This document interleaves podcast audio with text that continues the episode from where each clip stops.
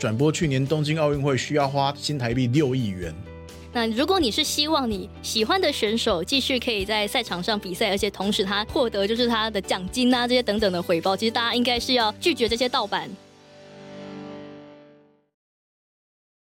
Hello，大家好，我是易涵，前体育主播易涵。现在加上一个前，觉得是哎，好不习惯。那今天呢，跟我一起来分享的呢，就是我的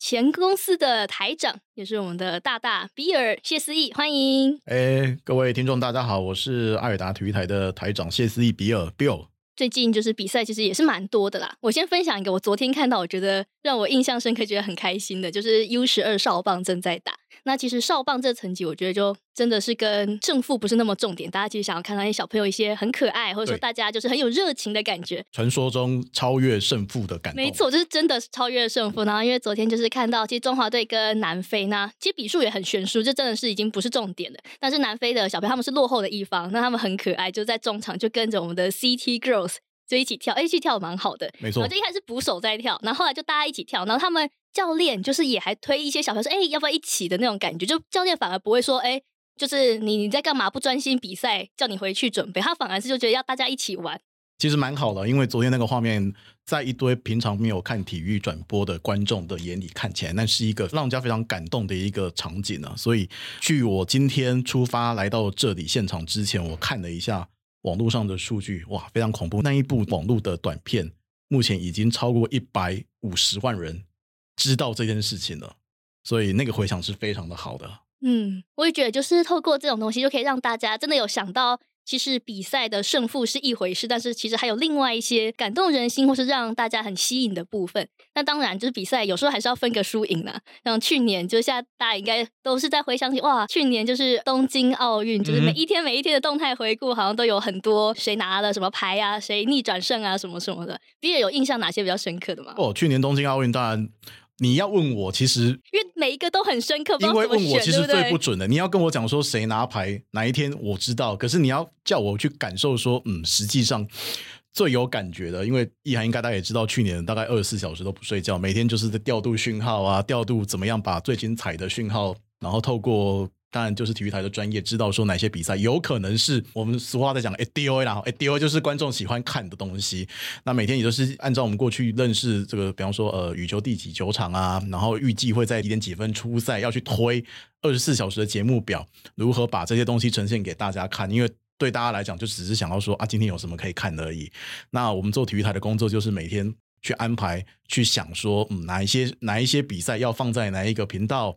哪一些比赛要安排哪一些主播？哪一些比赛要安安排哪些摄影棚的人力来制作出一个可能符合我们今天要谈的东西，就是呃著作权的东西。那因为对电视台来讲，做这个东西就是在做著作权的东西嘛。那如何把它呈现在所有的观众面前？那分享所有台湾选手最精华的一刻。那当然，你去年要问我的话，最有印象的除了呃羽球夯到不行，然后林云儒这些台湾比较一开始大家没那么熟的，现在已经变成国民金孙。然后李志凯，大家可能从电影，然后。认识到他真的就是在那个奥运殿堂上面比赛，然后表现的非常不错。那你要问我最有印象的，大概就是潘正从这位高尔夫球的小飞侠。他从第一天倒数第三名，然后一路爬爬爬爬到最后一天，中间还经过下雨。台湾的观众可能对高尔夫球真的很陌生啊！打高尔夫球一天要转播八小时，那是一个非常恐怖的事情。结果埃尔达连续四天八个小时，不但跟到，还中间等着下雨，中间还插播那个泰迪。在墨西哥出赛，然后还调侃了一下，帮苏泰安领队验货，说他真的没有诓你，说他真的回去踢打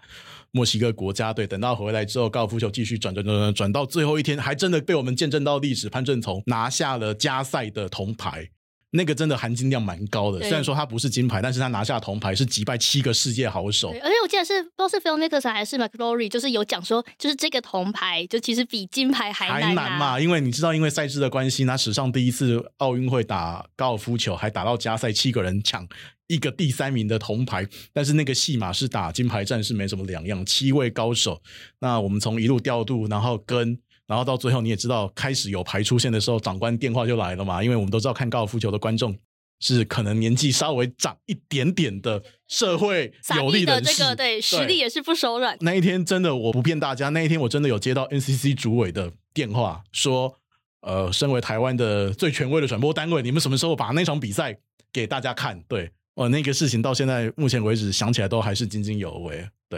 对，因为其实，在那个过程当中，就是有很多真的是突发状况。因为其实每一天可能同时出赛人实在太多，不可能每一个都播到嘛。我觉得像杨永伟那个时候，等于是一开始，对，就那也是就是。非常在混乱紧急的情况之下，赶紧调度。我记得那天好像是在播跆拳道嘛，然后播播播播播到一半，哎，奇怪，怎么变成？就还是怡安姐对，然后最后播播播播播播播，怎么会变成播成柔道？然后那一天我记得印象非常深刻，因为那一天易涵非常清楚嘛，是在公司转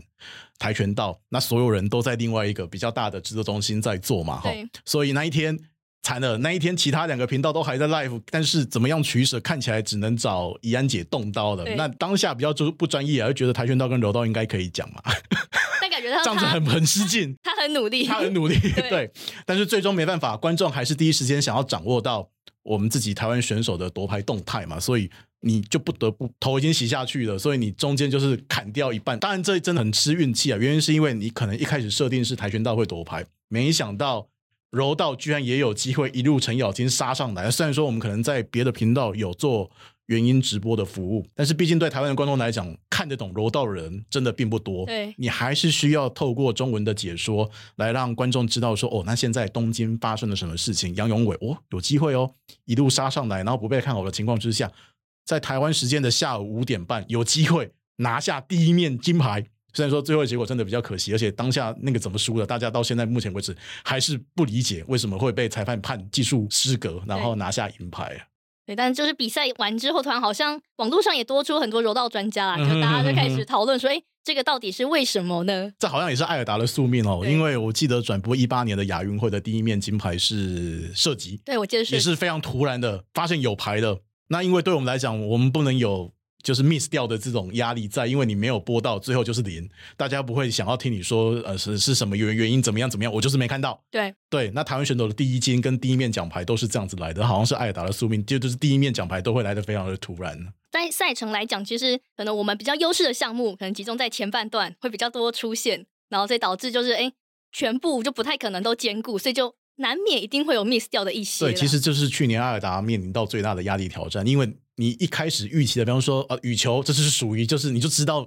羽球哪几天比，你就知道那几个时段一定要让给羽球。那同步有，比方说有，但去年台湾没有打进棒球，可是同一时间你可能有桌球，你可能有举重，你可能有一些重点项目，比方体操要出赛了。那比方说射箭要出赛了，那其实这些转播，因为每一种比赛有太多太多不同的规则了。棒球打三点五个小时，羽球一天打下来可能要十个小时，高尔夫球更不用讲了，一天八小时下来加下雨，你还要再等它。桌球也是一天下来十个小时，然后篮球大家又想看梦幻队，你看中间插了一个梦幻队，你不播又不行，因为平常艾尔达已经转播天天 NBA 的，对，此时梦幻队出赛你不转又一定会被骂。那在有三个频道的情况之下，如何做出最适合的调整，一直都是我们最大的挑战呢？真的，因为其实大家如果有一起在追赛事的人，应该也都可以感受出来，就是哇，真的是比赛太多了。那你要顾及就是不同就是项目，每一个项目一定都会有一些粉丝、一些观众，所以就是这也是等于是在经营频道要取舍，都是一个非常重要。这就跟我们在看 F1 一样嘛，什么时候进站，什么时候策略好不好，其实就是看你平常的这些经验。对，一个非常关键的进站策略导致比赛结果不好的话，其实就是就是你的责任范围。对，那其实这个赛事啊，就是当然是透过转播单位，然后来呈现在频道上面，让大家可以一起来收看。不然说你真的要去到现场的人，毕竟是有限。尤其说现在这个疫情的情况，像奥运那可以进去，真的看得到现场的人很少。绝大多数世界上的人都是要仰赖一些不同的频道、一些收看的方式，一起来投入在这个赛事里面。那所以，我们今天呢，要聊聊就是这个运动赛事跟我们的主题著作权，诶，这到底有什么关系呢？我平常想到好像会是转播权，但是其实它中间还有另外一个，就大家需要关注的部分，就是在著作权的部分，这到底有什么关系呢？对，因为我们平常刚聊了这么多嘛，要收看一个体育赛事的转播，除了从呃，内容的取得就是取得赛事方的授权之外，其实就像以前易涵在做的事情一样嘛，每天进摄影棚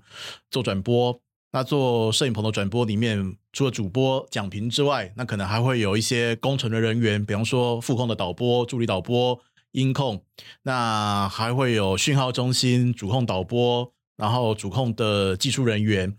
所以，其实做一个转播节目，大家看不到的背后的，至少保守估计。会有大概将近至少要有七个人以上，才有办法做出一个大家听得到、非常习以为常的一个运动转播赛事。所以这样子的东西，真的就是集体的创作嘛？你只是把它从一个原文的转播变成中文的转播。那像以前易涵为了要准备一场比赛，可能要花三到四个小时来去准备这场比赛，接下来会发生什么样子的事情。但是对于主播的挑战是，没有人会跟你讲说，你就知道这场比赛结果会是几比几。对对，有时候不小心打到延长赛就没完没了。可能意涵准备了三个小时的东西，结果发生的事情全部跟你准备的 都不一样。这个应该依然非常的清楚。所以对主播人员来讲的话，其实这就是一个原创性的东西嘛。所以。身为主播，本身就是要把一个运动赛事作为一个导看者的角色，所以这件事情本身就是一个创作或者是著作。那其实也蛮符合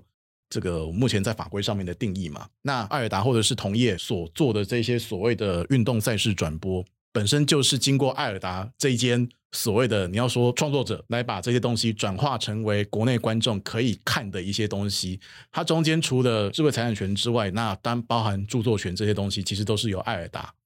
呃这样子的体育频道来发送，然后曝光在所有的露出平台身上。对，因为其实简单来说，就是如果比赛可能就是架一台摄影机，就是拉浪的，就是放在那边从头到尾给大家看，但是这就不是观众。就是会想要一直持续看嘛，所以大家可以想象，就是包括可能摄影机你就有很多机，那当然会需要一个导播，你可以来主导说你要切换哪一个，或者甚至说哪些地方还会有重播的画面，可以慢动作啊等等。那还有个很重要就是字卡，那因为这些整个比赛它的呈现上面，就是除了这个踢比赛的本身，或者是打比赛的本身，那同时呢，它也牵涉到这些敬畏啊，然后还有一些非常多的后置呢，再加上主播跟讲评的配音。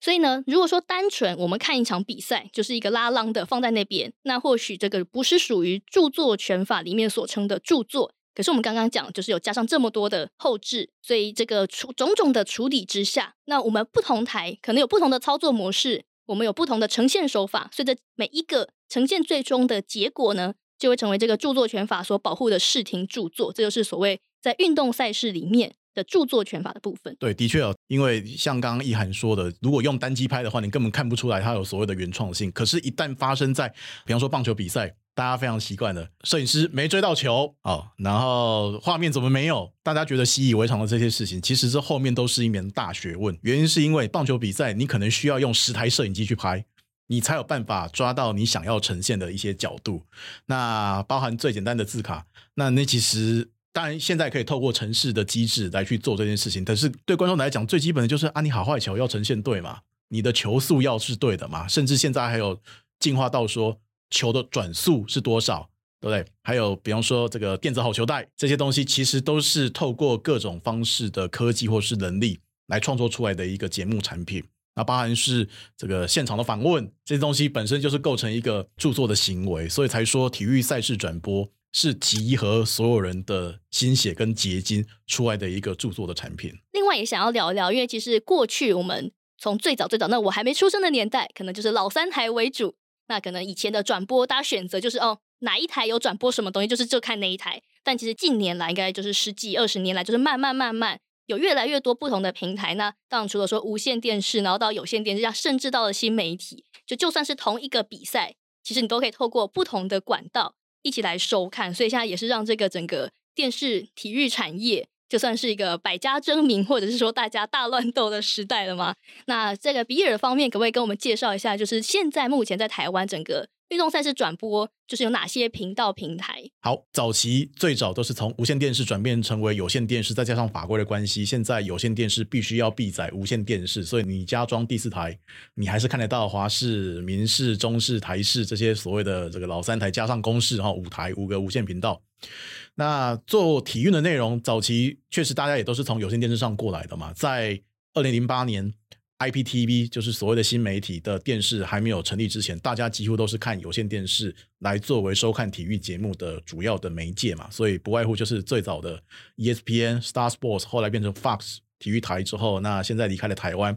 那跟也是从一九九七年开始竞争拿到中华职棒独占权的未来电视网，就是未来体育台，过去也是意涵的前东家，对，那还有从一六年也是另外一个境外的媒体。就是呃，Eleven Sports 进来之后呢，目前有线电视上大概就是未来电视网跟 Eleven Sports，那当然还有一半体育台跟一半综合台属性的 Momo TV，早期叫做 Win TV，大概就是这三个主要的转播频道是在有线电视的内容上。那我们都知道有线电视有所谓的这个八十俱乐部，就是前八十台的频道的这种所谓的主流频道。那有线电视上，因为它还是因为之前有线电视大家都知道嘛，就是只有看 SD 而已啊。它当然因为慢慢开始有线电视数位化之后，也开始有一些这个数位的频道进来，所以像是博斯，他们也会出现在有线电视上，只是他们的覆盖范围没有办法像我刚刚提到这三家频道覆盖率来的这么高，就是在有线电视平台的部分。无线电视平台的部分就是老三台加民视再加公视，他们这五家电视台并没有所谓固定的体育内容啊。当然你会说华视可能一周有两天这个 MLB。早期民视也是早天天播 MLB，现在没有了。那可能公共电视在大赛期间会有播，比方说奥运、亚运之类这些东西，可是他们没有定期性的在转播运动赛事嘛。所以在无线电视平台上的话，大概就是比较点状的，它不是一个带状的。带状的就是我刚刚提到的未来、呃，Eleven Sports 跟 Momo TV 这三家才会有所谓平常带状性的专职体育频道。好，这是在。有线电视的部分，这个族群目前在台湾大概会有四百五十万的收视户。那另外一个就是我们自己艾尔达，我们是在中华电信 MOD 上，它的正式名称是 IPTV，就是用网络作为电视的媒介。IPTV 从二零零三年开始慢慢发展，然后艾尔达在二零零八年的北京奥运会之后成立艾尔达体育台，到目前为止。我们的收视户目前至今最新的用户数应该是两百二十万，这是在 IPTV。所以以前早期一涵出去都会讲说，艾尔达你们不是电视，其实错了，我们是电视，只是它是在有线电视平台上跟 IPTV 平台上的内容的差别。只不过因为 IPTV 平台 MOD 从八十万户到两百万户之间，还是落后给有线电视大概两百万户，所以可能一些比较年长的观众不太认识 MOD。对，是直到了二零一八年开始小戴拍这个 MOD 的广告之后，大家才开始认识哦，原来有 MOD 这个东西，而且你要看体育赛事就去看 MOD，是这样子来的。那像 Twitch 这种，因为其实像蛮多可能中华职棒的球团有在推起用 Twitch 的这个方式来。推自己的一些内容，或者说一些赛事，也是可以在上面收看。这个退学它算是一种类似 OTT 的形式，它绝对是 OTT，而且它完全符合 OTT 的概念。OTT 的概念是什么呢？OTT 的概念就是它的术语是从篮球过来的嘛。我们知道 OTT 就是 Over the Top，Over the Top 就是那个篮球里面的直接丢去，有点像做阿雷 U 的那个动作，直接传球过顶传球，然后让你的队友直接投球投进去，中间不需要经过。什么传球啊，还是什么什么之类的战术，就是直接一个球过去，有点像美式足球四分卫丢球过去，接到球把它投进去。所以它的特点就在于说，内容商不需要经过中间的中盘商，直接把内容丢到用户的手上。最明显的例子是什么？OTT 不会有机上盒。对。对不对？你看有线电视，你要装机上盒，或是以前第四台要直接线搭到你家，你装 MOD 也是要装一个机上盒才有办法去到你家，是不是？OTT 的概念就是你在所有的载具上，你可以直接对上你的内容商来进行交易的动作，这就是 OTT 的精神概念。所以刚刚一涵提到的，比方说 Twitch 还是 YouTube，如果你是版权持有者的话，而且这个东西是你只想要在那个地方做的话，你可以直接对到你的用户去，贵跟不贵是商业条件，但是它的概念就是。我的内容商把我的内容、我的著作权直接透过我的方式直接送到用户的手里，这就是 OTT 的精神。对，有时候可能台湾观众会觉得哇，好困扰，就这到底我要怎么才可以看到全部？然后又想要当免费仔。但其实可以分享一下国外的情况，就是其实你要说这种已经再也没办法在一个地方看完全部你想看，其实国外本来就也是这样子，因为像比如说他们一些赛事，比如说哦，Saturday Night 是给哪一家，然后 Sunday Night 又是给另外一家。就等于是，就算是同一个赛事，可能也会有就依据天数的，然后来分。那同样就是，就算是以主客场的那种比赛，他们也可能是有全国转播的，跟就是不同区域。你知道，它美国很大，可能不同州啊，然后就是有不同的。有全国联播啊，地方性的的电视台，而且地方性的电视台可能遇到某些场次还要盖台。对对。而在台湾早期啊，是因为推广的关系，你还没有推广之前要叫人家付费，大家可能也比较没那么愿意了哈，所以。长期下来，造就了大家都觉得习惯要看免费是理所当然，但当然也是跟联盟的策略有关系的。因为我们都知道中华职棒过去经历过两次比较不好的事情之后，需要让大家重新找回先想看球，再来跟你们要钱。对对，没错，就是就是这样子的历史背景。那台湾的民众要使用者付费，其实也是这十年来开始的事情嘛。那有时候我们在做这个行，真的很想抱怨一下，看运动转播这件事情，很像做一件事情，叫做全民健保五百块，想要什么都看医生，我要五百块住最好的套房这样子哈，那有点那样子的概念。所以你五百块可以看世界杯足球赛，五百块你可以看国内基层赛事这样子的感觉啊。那在国外呢，确实他们在使用者付费这一块是做的非常的彻底，所以回归最后的事情都是商业上的竞争嘛。那商业上的竞争，你又要保有自己的转播权利，所以在国外上确实这一块是做的非常的彻底。嗯，那就看消费者要怎么样选择对你最有利的方式。可是可以确定的是，你在收看的成本一定会变高。对，一定会变高。原因是什么？你要看到这么好的内容，你一定要回馈到整个市场的机制嘛，不然你要看。人家国外的转播可以出到二十 G，可以做超级慢动作，就放在那边，你什么都看不到。对对对，也是免费的，也是免费的嘛。那你要看到这么好的内容，你看国外的有时候还会知道，比方说棒球比赛转速多少，然后轨迹跟轨迹怎么样，那个都是要用钱堆起来了啊。你这件事情它本身就是一个著作行为，你不去支持它，不去尊重它的话，你怎么会把这个技术做到最好？没错，其实我突然想到一件事情，就是讲美国的这个转播权，因为其实他们比如说 NBA 或是 MLB，他们有类似就 League Pass，就是你是可以一次看全部吧。不过最近棒球感觉上就是也开始出现了一些动摇，因为就是 Apple TV 进来，然后他们就等于是先试办，所以他们还先免费，就是先来养一些观众，然后就有出现说 Apple TV 他们转播的场次就是有大谷翔平天使队的那个场次，然后同时呢也是等于是海外市场，就包括艾尔达那个时候是有选要转播的那一个场次。但是因为 Apple TV 等于是那一场是 Apple TV 独家，这就变成很奇怪。就是过往可能 MLB 你要选哪一场比赛播，基本上那个画面的讯号来源是不会有太大问题。不过因为那一场已经先被 Apple TV 独占，所以那个时候反而产生了一个很奇怪的状况。最后我们是拿到了一些。日文版的这个画面，对，因为还是回到一件事情嘛，就是权力的来源嘛，哈，权力在合法的情况之下，你的权利的来源呢，那权利就是建立在著作权或是版权是他的嘛，所以 MLV 有义务提供他在台湾转播单位那场比赛的讯号嘛，不管他是 Apple TV，但是 Apple TV 不同意嘛，对，所以那一天就发生了一件事情，他想办法去搞了 NHK 的讯号给我们，因为那一场比赛。日本自己去美国拍大谷翔平的日文版本的 MLB 转播，所以那件事情是 MLB 去征询 NHK 的同意之后，NHK 认为哈没差啦，这个给你台湾看，我不会有影响啊，因为台湾也看不到 NHK 啊。那那个东西就是他 MLB 取得他的授权之后，他拿了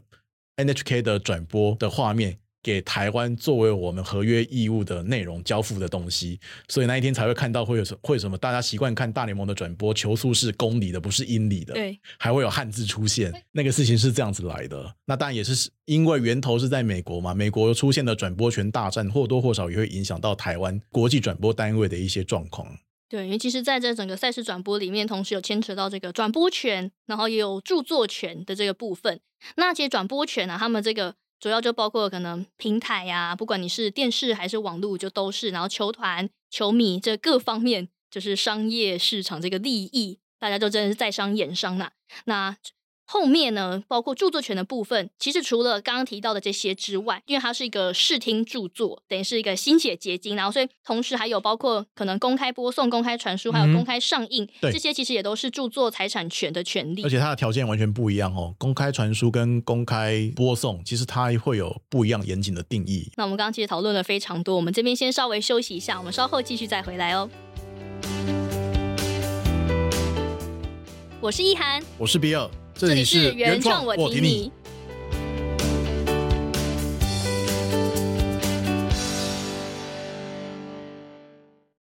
刚有提到这个公开播送啊，还有公开传输这些啊，其实呢也有个认定啊，就是说在营业场所，如果你有装这个很大的荧幕啊、音响啊，就是摆明就是要让人家来看球，可以来一起享受。你是想要用这个运动赛事来吸引你的客人，那这个呢，你就是必须。要跟这个赛事的主办单位或者说转播单位取得授权，因为这是有助你盈利行为的行动。但是另外一种，我们也知道，就可能台湾很多小吃店啊、面店啊什么的，那这种他们在影视设备上面其实也并不会有着很高规格的要求，那大家可能吃完面就走了。好，所以这些呢，就目前的认定是比较是单纯一个开机的行为啦，所以就不构成说你还要去申请这个公播。如果没有申请的话，目前是不会构成侵权的。好，哦，其实运动赛事啊、转播啊这些，大家讲这么多，应该很想讨论，听了老半天，到底有没有要讲啊？就是去年血流成河的盒子，而且本台呢，就是正好这个是事主，没错。那当初炮火猛烈。对着可能一些没有没有炮火猛烈，就是我对面这位。炮火猛烈是针对那个不孝观众哈，是。发扬光大这件事情，并没有要针对这个，因为代表公司嘛哈，对，每次都还是要讲，没有要针对某个知名人士，真的没有，是是是，因为其实大家在网络上都说哇，这个就是小编捡到枪，然后小编战神，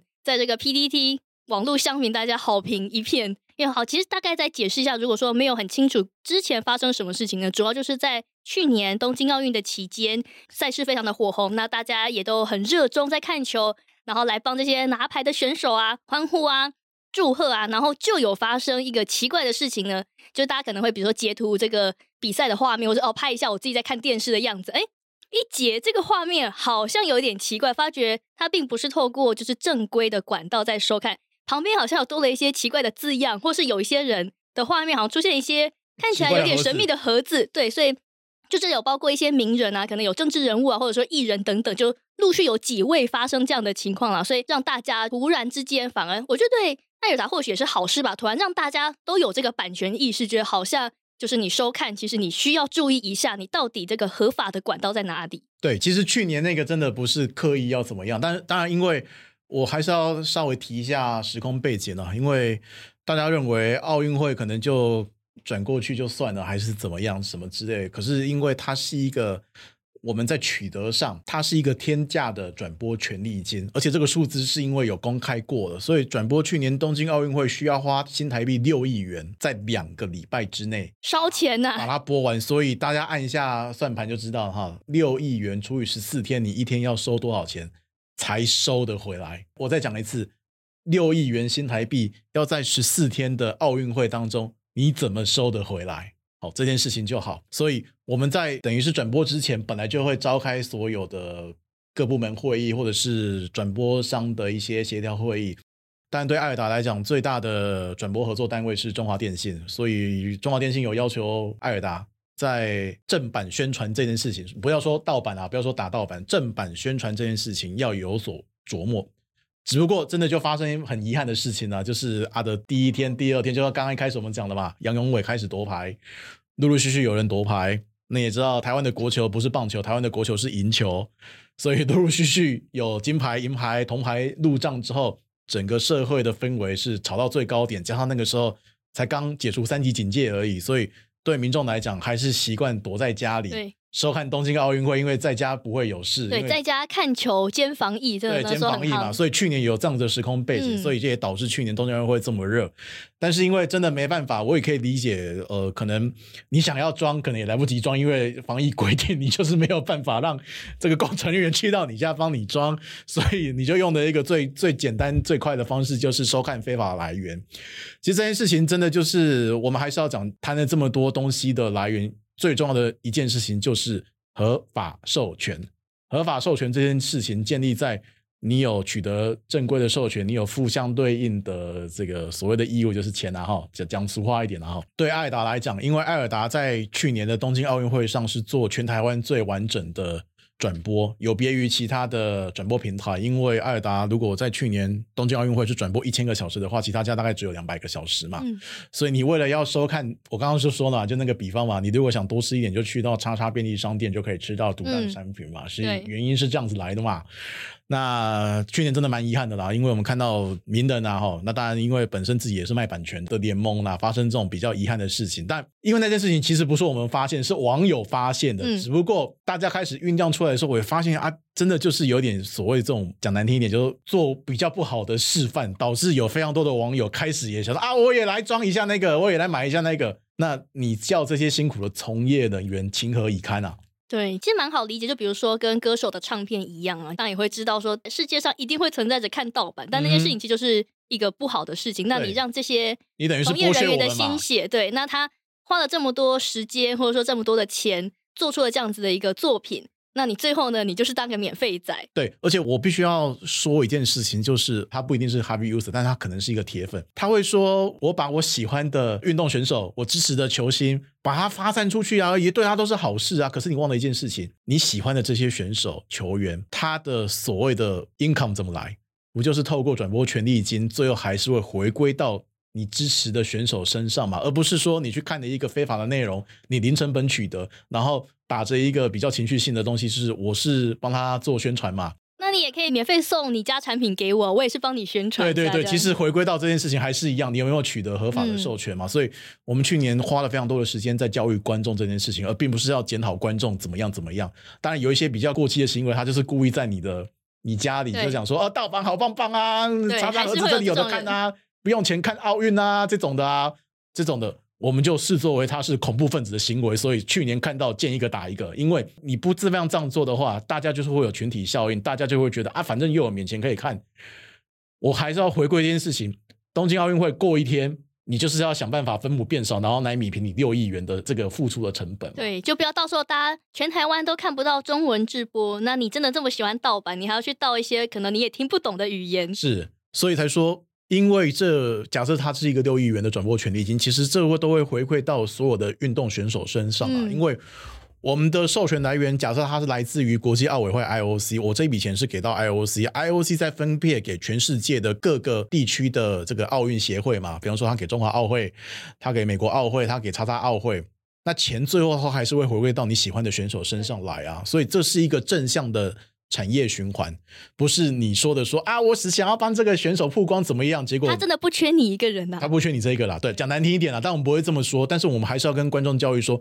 我们取得这个天价的。授权不是说什么呃怎么样干嘛，这我们去哄抬价格还是什么之类的，就是因为这笔钱真正除了艾尔达会盈利之外，而且说真的也不是六亿元全部我赚啊，嗯，我是把这一笔钱在商言商嘛，一定会有获利。可是这一笔钱真正的用途是回归到国际奥会，国际奥会在做所谓的分销动作，去到该补助到的人嘛，嗯，对，所以这件事情上，你看你只要盗版看一天、看两天、看三天，艾尔达是不是就没有办法？打平我的成本，对，但是我该付的那一笔钱还是有付，还是已经付啦，所以才说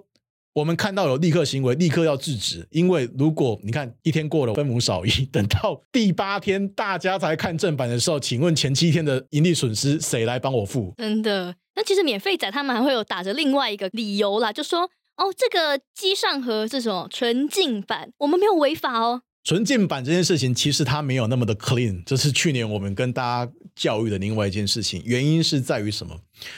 坦白讲，真的蛮恶劣的啦。他打着纯净版，他也没有安装它的所谓的关键的软体，就是 app 在里面。嗯，可是它在机壳里面动的手脚，也就是你买所谓的那个纯净版里面，它其实里面已经有装所谓的后门程式的。你那个 app 去到其他的盒子，你是不能装的。就只有那个纯净版、干净版的东西，你才有办法 trigger，缺一不可。所以他就打着游走在法规尺度上面的。坦白讲，因为你也没有办法举证，他说他里面有存个后门城市，所以他就是因为这样子，还跟你宣称说他是 NCC 符合标准的纯净版盒子。对，因为这件事情就是讲一个比方来讲哈，这件事情 A 存在，B 存在，两个存在，这件事情才会发生，所以他就埋了一个 A 在这边，他没有这样做 B，是 A、B 两个化学效应起来，它才会蹦出来，所以他就游走在法规边缘，所以我才说他的这个纯净版真的没有那么干净，因为那个所谓的最关键的软体必须要在你的纯净版的盒子里面，你才看得到，所以我就说了。我并没有授权这个纯净版的合法授权来源。你去买纯净版，那你是不是去酒店要干嘛？就是那个意思嘛，大家都知道嘛。所以去年会花这么多的时间去教育观众，说我们的合法授权平台在哪些地方？比方说，在中华电信 MOD，在哈密 Video，在艾尔达自己的 OTT。如果你不想装这些的话，你可以收看有线电视，你可以收看无线电视，这些都是去年东京奥运会的合法。授权转播平台，对，因为其实那时候这个争议啊，就是关于好纯净版，这到底纯净版真的那么纯净，真的免费载都没有问题吗？当时其实智慧局就有出来，也是有跟大家说明，就是相关的著作权的问题啦。那可以用一些具体的例子跟大家讲，到底哪一些关键会是产生这个违法的行为？那包括第一个，如果说你是提供盗版影音网络连接的 App，就是刚刚所谓这个关键的这个 App 有上架到，比如说 Google Play 啊，或是 Apple Store，就得让大家手机这样可以下载下来，这是第一点。然后第二点呢，你没有提供这些 App 的城市，不过呢，你有教导协助，或是干脆把这个连接路径都已经设计好，就是哎，我没有叫你们点哦，可是我就放在那边，嗯，难道不点吗？所以这样当然也是第二个问题。然后第三个呢，是你制造或是进口输入，然后说贩卖销售内建连接非法 App 的机上盒，就这些呢，都是有违反著作权法第八十七条第一项第八款的规定。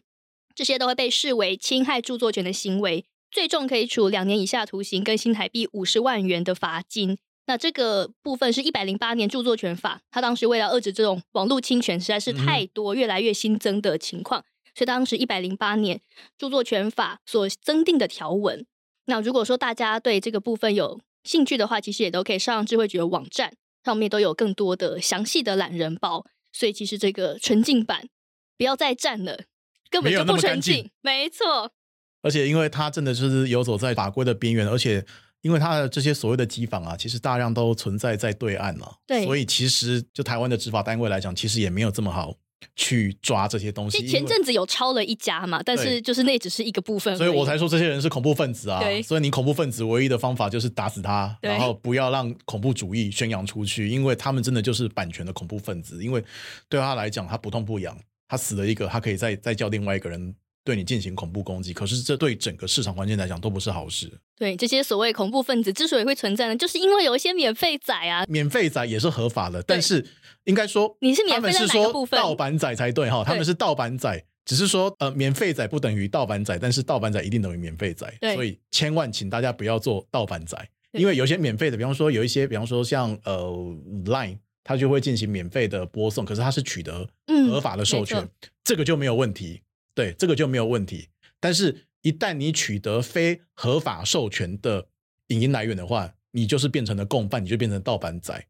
对，这个当然，业者如果你是一个明显就是一个有利用贩售或者说提供这些有侵害著作权内容的网站啊，或是连接啊、App 啊等等的，那你当然这些业者。绝对是有问题，嗯，但是这个观众，不管是免费仔或是盗版仔而言，就是这些观众到底，比尔，你觉得他们这些要负起什么样的法律责任吗？我们去年就有说过了嘛，你看免费没，你看盗版没罪了哈，但是卖你的人有罪了。但是你帮别人犯罪行为的话，其实你道德上不会有问题吗？其实这是我们必须要呼吁大家的一件事情，因为你等于就是买小偷货嘛。对，去年艾尔达最有名的一件事情就是你们看小偷货还看得这么开心啊？对。你们真的不会觉得很丢脸吗？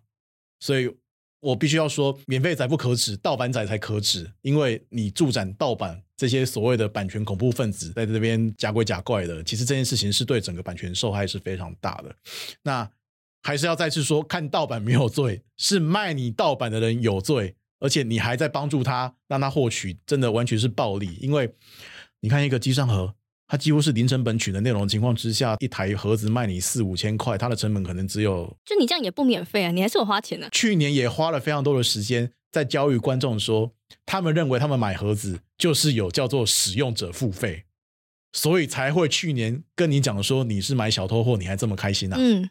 其实关键在这个问题，他们会认为他们买叉叉非法盒子是叫做使用者付费，因为他们认为。他们有付钱，就跟你买盗版专辑一样啊。那你就是买脏货嘛。对啊，讲白话一点，就是你买脏货的嘛。对，那你还买脏货，还去检讨说你为什么要检讨我？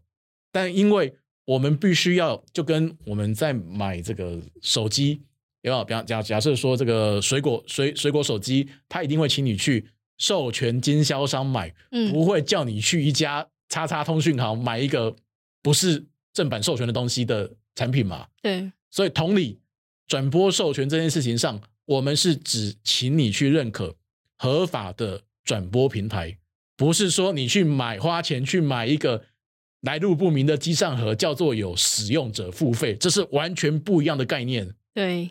就是大家希望啦，因为既然会想要看运动赛事，应该就是你是对这个比赛有兴趣、有热情，或者说你是支持某些特定选手。那如果你是希望你喜欢的选手继续可以在赛场上比赛，而且同时他获得就是他的奖金啊这些等等的回报，其实大家应该是要拒绝这些盗版、没错侵权的行为。因为转播商合法转播商会把这个钱回馈到你喜欢的选手身上啊。就比如说 BWF，那那些转播权我们买下来，那这些钱多少都有回馈到那些冠军选手会分多少啊？因为它是全世界累积而成的，才会有这么高额的。奖金嘛，对。但是你给盗版商的话，钱都是盗版商赚走，你还感谢他说你让我看这么多东西，真的。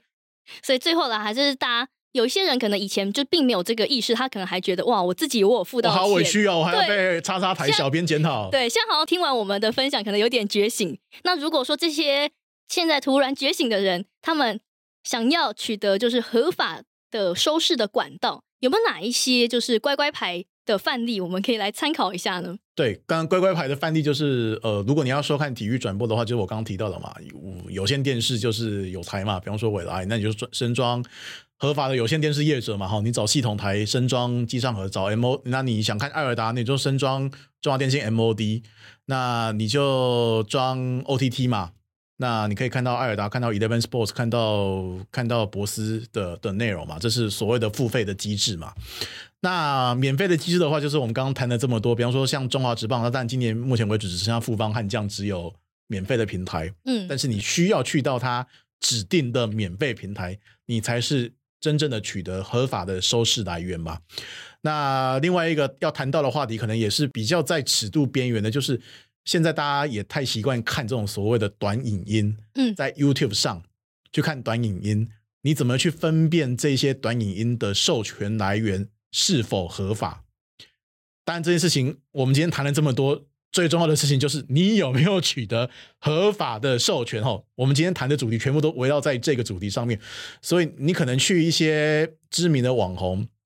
比方说举例哈，举例。举例，前一阵子台湾的女生足球队要出国踢球，他们就跟知名的棒球网红很喜欢喝酒的那一位什么什么叉叉干一杯，他们也做了个足球干一杯，他们就取得了艾尔达的合法转授权给他们在 YouTube 上面使用嘛，所以他们那个是 OK 的。但是有比方说也有像那种什么什么篮球前五名的这种比较这种所谓自发性内容的，他专门去盗所有其他电视台的版权，放在他自己的社群媒体上。这就是属于非法的，因为你很明显看得出来，他并没有取得合法的授权，但是他居然在做盈利的行为，这是严格禁止的哦。比方说，有有这样子乖宝宝的案例，就比方说，叉叉叉叉干一杯，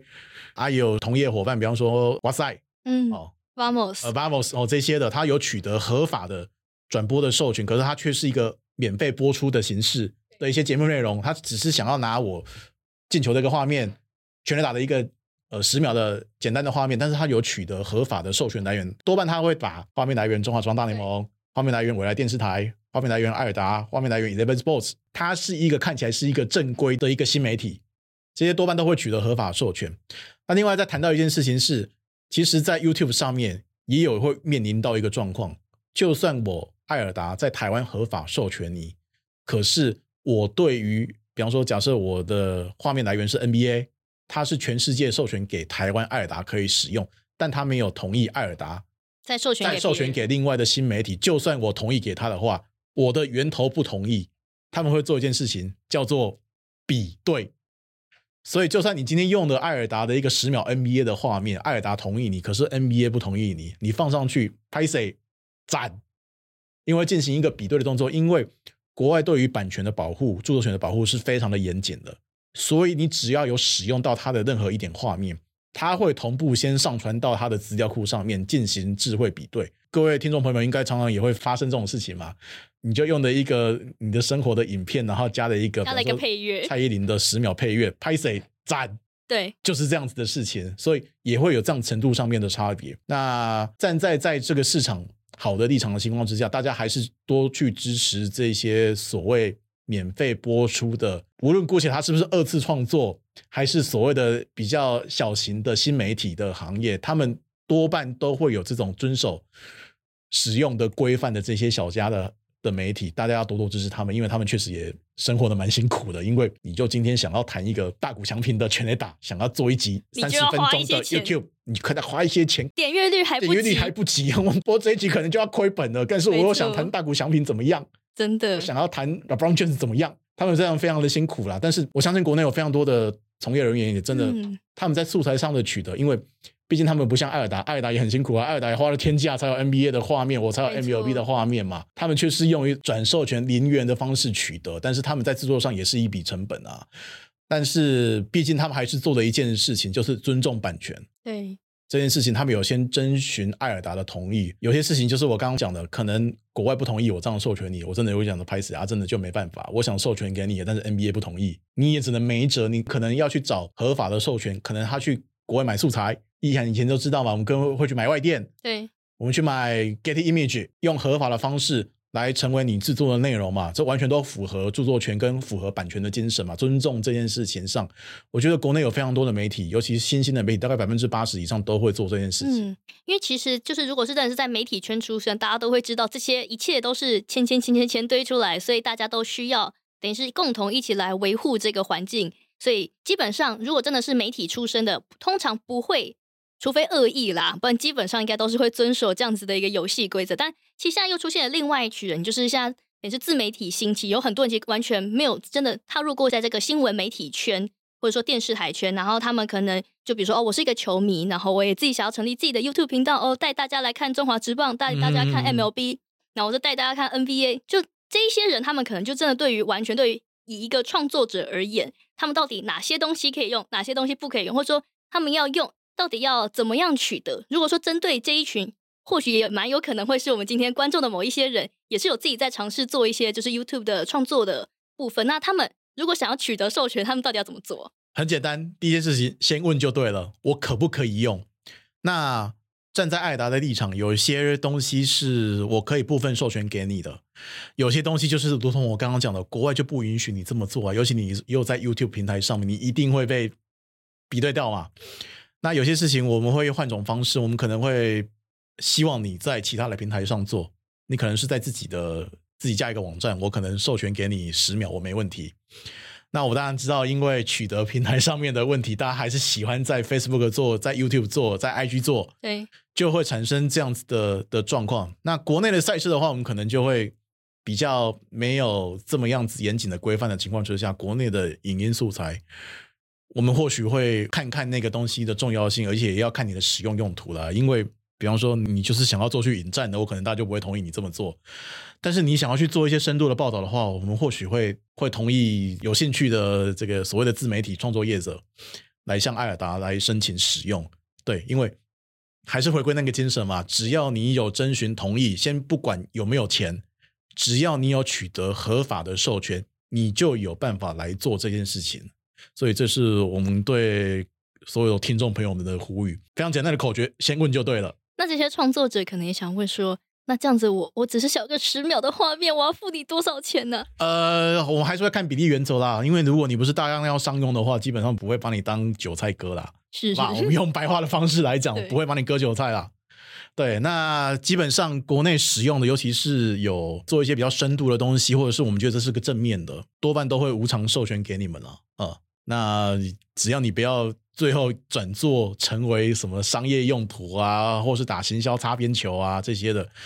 都不会有太大的问题啦。对，原则上会是这样子，因为艾尔达算是我们非常喜欢体育，因为这个意涵非常知道，我们是真的喜欢把这些运动赛事分享给所有的国人面前。那不管你是重度的使用者，还是你只是一个一日球迷，我们都希望透过这种比较正向的方式。把这些，我们都喜欢看运动赛事，一定会有一个初衷点，就是你当初被某一场比赛给感动到了嘛，嗯，你才会投入这个行业，喜欢这个东西，进而变成你工作上的一部分。那作为艾尔达来讲，初衷就是我们当初怎么样被吸引进来的，我们就是怎么样想办法感动你回去。所以，如果做这些比较正面的东西的话，原则上你想要创作的话，先问，嗯，我们会看情况，然后来进行呃部分程度上面的合法授权。对啊，当然你不能讲说啊，我就想要这个 play 所有三分钟的画面啊，那抱歉，各种角度通通给我，这个就可能比较没办法了哈。那短一点的没问题了。嗯，所以其实大家就是嗯，要走合法的管道，其实也没这么困难呐。就请询问一下，就先问就对了。对，那还是请大家使用者付费，因为绝对不是来哭穷，还是什么，我们是贪婪的业者，没有这种事情，因为没这么好做。对，第一没这么好做，第二是这件事情真的就像我们刚刚所讲的嘛。我们今天做一个中文转播，做一个节目，其实都是花费所有人的心思心血，这个跟写一本书没什么两样嘛。写一本书，做一首歌，做一个专辑，拍一部电影，那个过程其实核心内容都是一样的嘛。如果大家尊重这些所谓创作者的心血的话，你更应该支持付一点钱。没错，就希望所有的运动迷、观众，或者说一日球迷也好，或者说长期死忠的球迷、观众，大家。都可以一起遵循合法的管道，然后一起维护这个环境。对，然后千万不要成为版权恐怖分子。真的，我们真的是非常的害怕。那感谢比尔今天跟我们分享这么多经验，相信大家应该也是有听到很多有趣的故事。那这里是原创，我听你，我们下期节目再见喽。